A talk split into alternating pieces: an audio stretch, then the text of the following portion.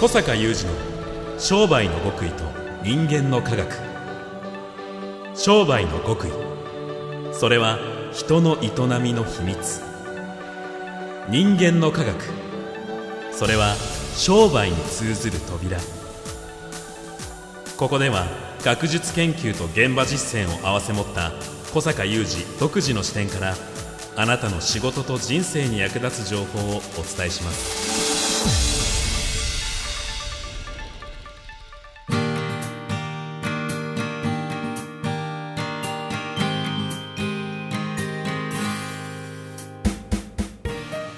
んにちは小坂雄二ですこんにちは、三田悟です。2022年12月29日、つまり今年最後の番組でございます。ついに今年最後のねはい。まあ今年はなんだかもう、あっという間間の桁がなんか違ったなというぐらい、世界的にねすごいスピードで過ぎていきましたけれども、はいでは小坂さん、年末恒例のあれをお願いしてもいいでしょうか？はいあれをやりましょ今年を振り返っての小坂さんが選ぶ一文字でございます。うはい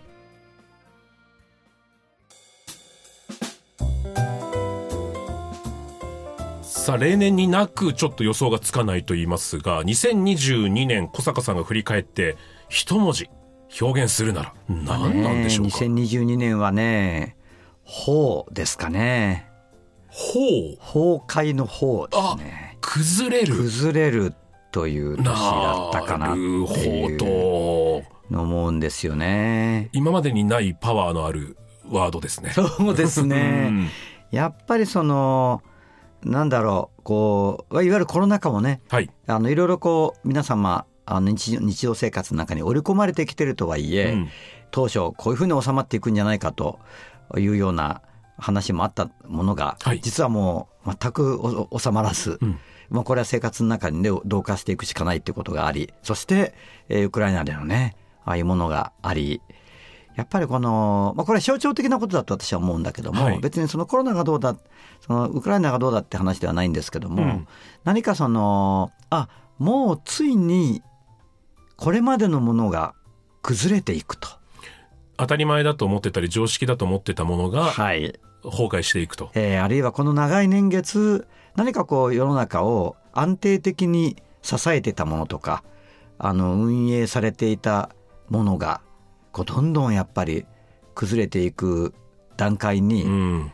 あの入ってるんだなっていうね、うん。そういう実感があのあった一年ですよね。今年末でとても暗い気持ちになっているんですが まあ、そういうことだけを言いたいわけではあはい。なくて、やっぱりあの崩れていくっていうことは、はい。まあ、およそ次のものも生まれていくっていう、なるほど。うん、だからそのなんか滅びゆくみたいなね、そういうニュアンスももちろん現実的には少なからずあるかもしれないんだけども、はい。なんかこう生々流転みたいなね。ああこう消滅していくわけではなく。そうそうそうそうそう。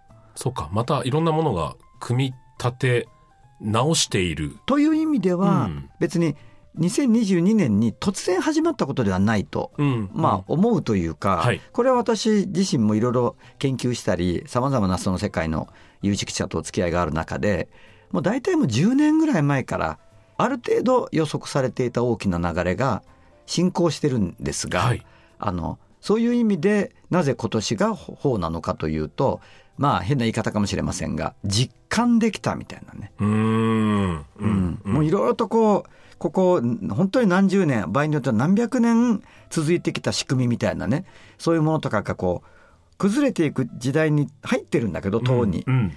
流れとしてはね。はい。だけどこう実感ができるっていう。ですからそのなんかねあこれ世の中すごくそういう今申し上げてる意味で変わってしまうかもっていうところの私の中ではすごいきっかけってやっぱコロナ禍だったんですよ。はい。疫病がねはい。流行るなんていうのは、うん。なんかほら歴史上的じゃないですか。ね。平安時代がみたいなね、うんうんうんだけどそういう時代にはそうだったわけで、はい。やっぱり疫病が流行ったり、飢饉が起こったりうん。したと、じゃあ疫病が流行り飢饉が起こった時代を経て日本っていう国は滅んだかっていうと、うん。まあ、違うじゃないですか。確かに、次の映画がやってくるみたいなね、うん、新しい産業というかねこうだだったりサービスも生まれましたしまあ、ね、場合によっては国の制度だったはい。りっていうね、うん。ということだと思うんですよ。なのでそういう意味でねあの今年そういうことが起こったねとか始まったねというよりは実感できたね、うーん。うん。うん、で何かやっぱり人ってこう変化に対して、まあ、これは研究でよく言われてることなんですけども人間の変化認識ってねあのリニアっていうかこう直線的はい。いわゆるこう関数で言うとはい。ま、っすぐグラフが右肩上がりになっていくみたいな。うんうんうん。で時間とともにこうきちっきちっと変わっていくみたいなね、はいはいはい。そういうなんか人間って変化認識らしくて、うん。そうするとその時代の変化とかそういう大きなものが変わっていこうとしてることにこう人間の感覚もついていけるらしいんだけども、うん。意外と世の中の変化っていうのはそういうふうにできてなくて、はい。特に私が身を寄せているはい。サイエンスのうん。世界、まあ、特にテクノロジーの世界っていうのは、まあ、これはもう今ね言われてることじゃないんだけども進化が指数関数的っていうはい。ことがよく言われてるので、いわゆるそのまあちょっと指数関数グラフって皆さん頭の中に描けますかね？後でちょっと描きづらい方はちょっと検索してみてうんうんうん。いただくといいんですけども、つまりそのこう時間が先に行けば行くほど変化幅が大きくなっていくので、うん。まあ簡単に言うと例えば、えーこの10年の変化は同じぐらいのこう変化が次は5年で起きるし、うん。その次は2.5年で起きるしみたいなことなんですよね。斜めまっすぐのグラフというよりはこうニューンって上がっていく後ろがニューンって上がってるやつですよ。であの変化には人間の感覚ってついていけないんですって。うーん。なるほど。でそんな感じのはい。話を土台にした上でその実感っていうのが今年あるっていうのはなんかそういう感じ。あ本当はビューンとあはい。なんかもう来てるところに入ってるビューンのところに入ってるんだけど、うんうん。だけどなんかそのリニアにねあの変化ってなんかこう淡々と少しずつ別に変化しないと思ってる人はいないと思うんだけどだけどなんか自分たちが寄って立ってる社会だったり社会制度だったり、まあ、我々ビジネスの世界の人間ですけどもこういうビジネスがうまくいくよねとかこういうやり方がうまくいくよねとかこういうことが大事だよねみたいなことがまだまだその20年30年、まあ、50年100年続く感じがしちゃうんですよ。うんうんだけど世の中の劇的な変化っていうのはもう全く違う感じで起こっていてはい。それがなんとなくこう疫病とか戦争とかっていうかつての歴史にもあったそういうものがわーっとなんかリアリティを持ってはい。我々の眼前に立ち現れたのが2022年。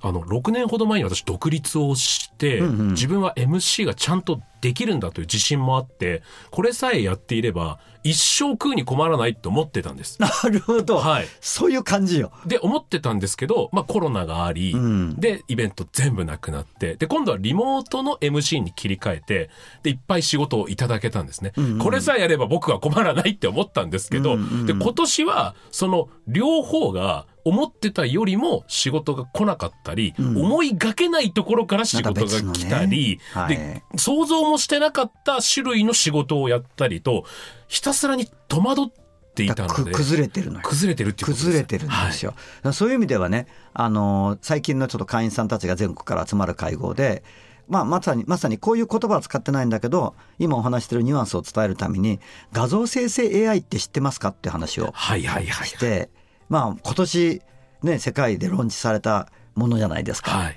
でこれはまあご存知の方多いと思うんだけども、まあ、例えば廃墟のホテルとか言葉を入れるだけで、うわーっとね、はい。もう何十秒とか何分とかですごいイラストを画像を描いてしまう、うん。AI が描いてしまう。うんうんでこれってやっぱりイラストレーターっていう世界は崩れるじゃないですか。うんうん少なくともイラストレーターが不要になるとは私は別に言わないんだけど、はいでも今までの延長線にはないよね。確かに。ら崩れてるんです。うんうんだけどそれは突然今年あの始まったように見えるけどこれもう私たちの特に関西工学会みたいな工学の世界ではもう前からずっとこういうのは出てきてていやなるよねなるよね今年ローンチされましたみたいな感じですよ。ターニングポイントになるでしょうね、はいこの2022年。でやっぱりその象徴的な大きな出来事があったこともあってこう皆さんのこう心の中のありようっていうか景色も変わったと思うんですよね。うんだここから2023年に入っていくっていうはいこの中でむしろ崩れていくからこそ生まれてくるもののはい。新しい希望をどうつかむかっていううん2023年になっていくかなっていうふうに思いますよね。でもそれは決してもう想像もつかなかったような斬新なビジネスをやり続けろということでもないそうなんですよね。そうなんです。例えばもうテクノロジー使わないとダメとか、そういう単純なことではない。はい。まあ、それはまさに、あの、今度は信念の一文字の方の話になってくるうんうんうんと思うんだけども、まずは、だから今年はね、まあ、大変なんだけども、そういうニュアンスで今年っていう、まあ、タフな年だったと思うんですよ。はいもうほとんどの人にとってうん、いろんな意味で。うんうんまあ、値上げっていうね、今年何度もここで取り上げたトピックもしっかり。だけど値上げのことなんかでも、あの、単にその値段、こう、原価が上がっちゃった困った、燃料が上がっちゃった困ったじゃなくて、あの、私どものワクワクマーケティング実践会の方々の営みっていうのは、だからこそ自分たちが提供しているものの価値を見直して、はい。改めて値決めをし直してうん、値上げをしてうん、ものすごくうまくいってるでしょ、うん。だから崩れていってるでしょ、うん。今までほとんど原価、そんなに大きな変動ないとか、あの燃料だって日だってそんなに大きな変動がないとか、物が入ってこないなんてことがそんなになかった時代が崩れていってるわけじゃないですか。だけどそこから、じゃあそこに活路や希望がないかというと、全くそういうことではないわけですよ。うんむしろ見直しの機会だったりするわけですよ。うんそういうふうに捉えて、ああるいは過ごせて、あるいは振り返れれば、あのまた2023年はいい年になっていくと思うんですよね、ここにとってう。んじゃあやっぱり来年に向けては、まあ、僕としてはそれでも選ばれる MC そうですね。喋り手とかそうですね喋り手とか。先ほどの例で言うとそれでも選ばれるイラストレーターさんとかあ、そうそうそうそうそう。うんその通りです。まず目指すべきはやはりそこですかねそういうことだと思いますね。はいはい。小坂さん今年もありがとうございありがとうございました坂雄二の商売の極意と人間の科学。ここまでのお相手は小坂雄二と、宮田悟でした。それでは皆さん、良いお年を。